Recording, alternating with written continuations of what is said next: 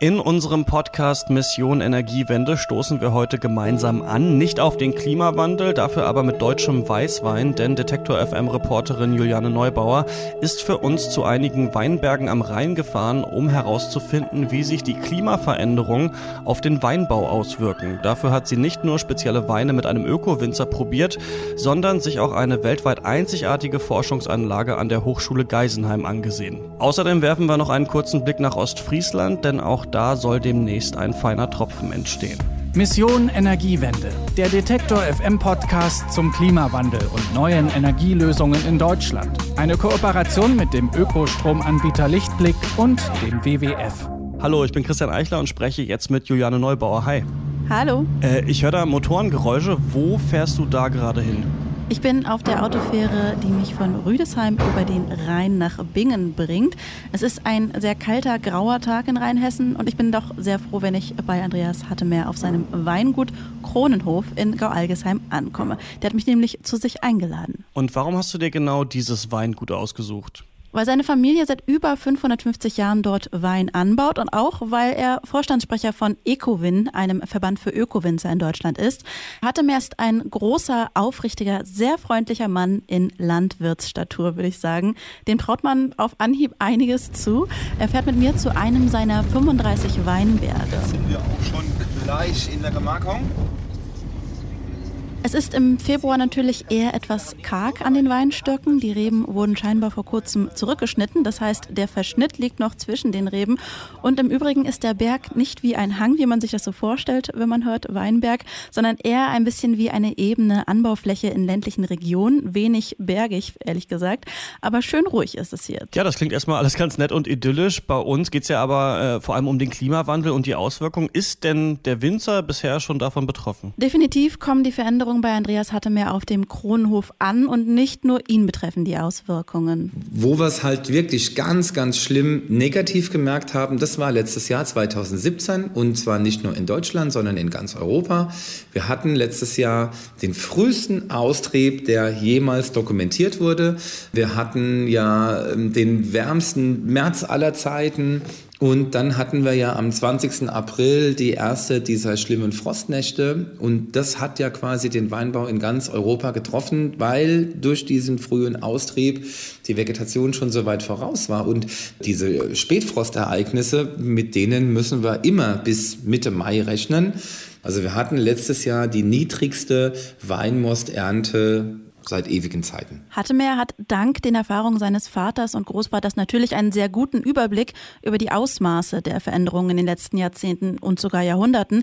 Und er ist sich sicher, dass diese extraordinären Wetterverhältnisse zukünftig eine Herausforderung bleiben werden. Oder wo sich alle einig sind, ist, dass das Wetter einfach unvorhersehbarer wird, dass ähm, wir es mit mehr Niederschlägen im Winter zu tun haben werden. Ich meine, da haben wir ja ganz aktuell jetzt die letzten Monate ein ganz großes Lied von singen können. Und wir werden es mit äh, längeren Trockenperioden im Sommer zu tun haben. Und wir werden es mit lokalen Starkregenereignissen zu tun haben. Okay, aber das Wachstum von Pflanzen wird ja nicht nur von Wetter, also Temperatur, Niederschlag und Trockenheit beeinflusst, sondern auch vom CO2-Gehalt in der Luft, oder? Also über Photosynthese wird die Entwicklung da beeinflusst und da hast du dir auch was angeschaut. Genau, und zwar an der Hochschule in Geisenheim. Da gibt es das FACE-Projekt und das ist ein weltweit einzigartiges Projekt. FACE steht kurz für Free Air Carbon Dioxide Enrichment. Das heißt so viel wie mit CO2 angereicherte Luft. Die Hochschule, die zur Landwirtschaft generell, aber auch speziell zu dem Thema Weinanbau lehrt und forscht, arbeitet sehr praxisnah. Das heißt, rund um die Hochschule, die ich auch besucht habe in Geisenheim, stehen eine Menge Gewächshäuser und Acker sind da auch zu sehen.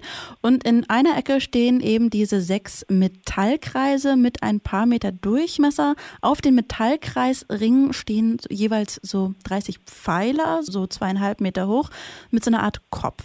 Und in der Mitte des Metallrings stehen dann diese Weinreben und auch drumherum. Claudia Kammann forscht hier seit 2014 an diesem Projekt und hat mir netterweise das Areal mal genauer gezeigt. Dieses Fischen ist das Freisetzen von CO2 und das erfolgt normalerweise immer in der Richtung, aus der der Wind kommt. Das heißt, wir sehen jetzt an der Windfahne da oben, dass der Wind von mehr oder weniger von Osten kommt Und dann wird es halt mit dem Wind über die Fläche getragen. Man sieht nichts, man riecht nichts, aber die Pflanzen, die dem CO2 ausgesetzt sind seit 2014, weisen durchaus schon Veränderungen vor, erklärt mir Klimafolgenforscherin Kammern. In diesem Fall war es bisher auch so, dass wir tatsächlich wirklich ein gesteigertes Holzwachstum, mehr Blattbiomasse und eben auch eine höhere Biomasse des Ernteguts feststellen. Also wir sehen auch eine veränderte Traubenanatomie. Das heißt, sie haben bei der Traube haben sie teilweise größere Trauben, sie haben die Einzelbärchen werden größer und es, die nehmen auch in Zahl zu. Aber mehr heißt nicht unbedingt besser. Also gerade bei der Kulturpflanze Wein ist die Qualität häufig sehr viel ausschlaggebender als nur die Quantität. Und bislang sehen wir Gott sei Dank keine großen Einbußen. Es ist allerdings nicht ganz klar, ob der Wein wirklich so lagerfähig sein wird, wie er das bisher ist. Es stehen also noch einige Forschungsfragen aus. Wie hoch ist denn genau der CO2-Gehalt der Luft auf diesem Versuchsfeld da? So hoch, wie er 2050 voraussichtlich mindestens sein wird. Wir haben einen CO2-Gehalt jetzt schon in der Atmosphäre, der höher ist, als er es je war, seit wir überhaupt Kulturpflanzen entwickelt haben. Viele unserer Kulturpflanzen sind entstanden, gezüchtet worden bei der typischen atmosphärischen CO2-Konzentration in allen Warmzeiten, seit es die Menschheit gibt, nämlich von 280 ppm CO2. Und wir sind jetzt bei über 400 und werden eben bis Mitte des Jahrhunderts auf 480 oder mehr landen. Zunächst erstmal könnte man also sagen, die Klimaveränderung und der CO2-Gehalt wirkt sich vielleicht auch positiv auf den Wein aus. Außerdem können dank des milderen Klimas viel mehr Flächen für den Weinanbau erschlossen werden, erklärt mir Manfred Stoll, der das Institut für ökologischen Weinanbau in Geisenheim leitet. Sie finden mittlerweile ja auch einige ähm, Exoten in Südengland, in Süddänemark, Südschweden, beziehungsweise nach Osten dann auch eine weitere Verbreitung die zeigt, dass der Weinbau eben nicht nur aus der Vergangenheit besetzten Regionen begrenzt ist, sondern sich da auch ähm, weiter ausdehnen und verbreiten wird. Und in Deutschland ja neuerdings auch bis in den Norden, oder? Stimmt, die erste ostfriesische Winzergenossenschaft möchte bald einen ostfriesischen Wein anbieten. Einen Wein von Sylt gibt es übrigens schon, ist also nicht der erste norddeutsche Wein. Die Winzergenossenschaft besteht zum Großteil aus Laien und sucht gerade in der Nähe von Leer nach einem geeigneten Anbaugebiet. Und dafür müssen sie Bodenproben untersuchen, sagt Ostfriese Thorsten Oltmanns, der vor gut zwei Jahren auf die Idee kam, in seiner Heimat Wein anzubauen. Also wir müssen beim Boden prüfen, ob der von der, ich sag mal grundsätzlich von der Beschaffenheit eigentlich für Weinanbau geeignet ist. Es gibt natürlich da in Norddeutschland sehr, sehr fette Böden teilweise und äh, das muss eine richtige Mineralstoffkombination sein. Es darf nicht zu nass sein. Das alles kann man äh, im Labor sehr einfach prüfen und ähm, die Wahrscheinlichkeit, dass wir aber einen Boden finden, auf dem das geht, ist relativ hoch, haben uns die Weinfachleute vorher auch bestätigt. Der ostfriesische Wein ist für die Genossenschaftler ein Hobby, soll aber ernst genommen werden. Es ist kein Touristen-Souvenir, was da entstehen soll, sondern ein guter Wein, den man auch gerne trinkt. Ich glaube schon, so viel habe ich inzwischen gelernt, dass Wein sich ähm, auch immer sehr stark über die Geschichte verkauft. Und natürlich ist das eine starke Geschichte. Oder wenn man als erster dahinter dem Deich ähm, Wein anbaut und es funktioniert, dann ist das eine schöne, eine schöne Sache. Vor allem aber soll der Wein natürlich schmecken und dafür wollen sie eine spezielle neue Rebsorte einsetzen, die Solaris. Die hat sich schon auf Sylt als kompatibel für Norddeutschland und genießbar erwiesen. Die Solaris-Traube ist auch eine Piwi, so wie die Traube, aus deren Wein ich bei Andreas Hattemeer in Rheinhessen einen Wein probieren durfte. Aha, also überall Piwi-Trauben. Klär uns mal auf. Winzer Hattemeer bietet mir einen Kronenhofer Weißwein an, der aus einer neuartigen Rebsorte entstanden ist. Was wir hier zum Beispiel jetzt im Glas haben, ist ein Cabernet Blanc. Das ist eine ganz neue Rebsorte von einem Schweizer Rebenzüchter, Valentin Plattner.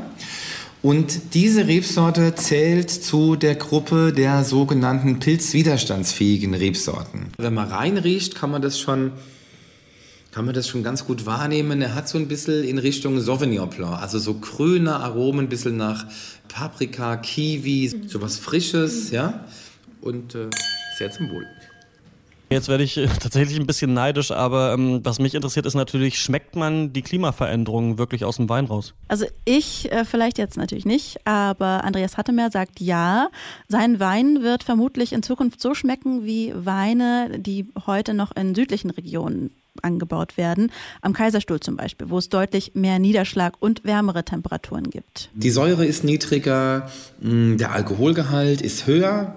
Also die Weine werden einfach alkoholischer, schwerer, ähm, breiter ja, vielleicht nicht mehr so diese, diese Eleganz, also ein bisschen anderer Stil. Sieht denn der Andreas Hattemer trotz der ganzen Schwierigkeiten in den letzten Jahren ja, positiv in die Zukunft? Naja, also allein für dieses Jahr könnte der Januar schon ein Vorbote für ein schwieriges 2018 sein, befürchtet der Winzer. Also Fakt ist, es war ein sehr, sehr warmer Januar. Normalerweise haben wir im Januar Durchschnittstemperaturen von 1,1 Grad Celsius. Wir hatten dieses Jahr 5,7 Grad. Also er war wirklich fünfmal so warm wie normal. Wir haben noch keinen gescheiten Frost gehabt. Dann wissen wir auch aus Erfahrung, wenn es nicht mal eine längere Zeit wirklich knackig kalt war, dass so unsere Schädlingspopulation auch nicht in dem Maß dezimiert wurde, wie wir es vielleicht gerne hätten. Und natürlich macht so ein warmer Januar auch Angst, dass wir vielleicht wieder so einen warmen März kriegen mit den Folgen eben des extrem frühen Austriebs. Da ist natürlich gerade nach dem letzten Jahr, das sitzt uns doch noch alle sehr in den Gliedern, wo wir einfach Angst haben, dass das wieder so kommt. Also die Winzer in Deutschland, ja in ganz Europa eigentlich, spüren den Klimawandel schon seit Jahren deutlich. Juliane Neubauer ist für uns über den Rhein gefahren, hat mit Forschern gesprochen und etwas Wein getrunken, um für unseren Podcast Mission Energiewende zu erfahren, wie sich der Weinanbau in Deutschland durch den Klimawandel schon verändert und sich noch verändern wird. In der nächsten Folge spreche ich mit meiner Kollegin Insa van den Berg, denn die beschäftigt sich mit der Frage, welche Auswirkungen der Klimawandel auf unsere Gesundheit haben könnte und war dafür zum Beispiel in München München unterwegs.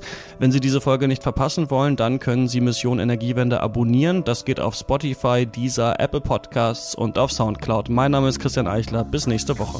Mission Energiewende, der Detektor FM Podcast zum Klimawandel und neuen Energielösungen in Deutschland. Eine Kooperation mit dem Ökostromanbieter Lichtblick und dem WWF.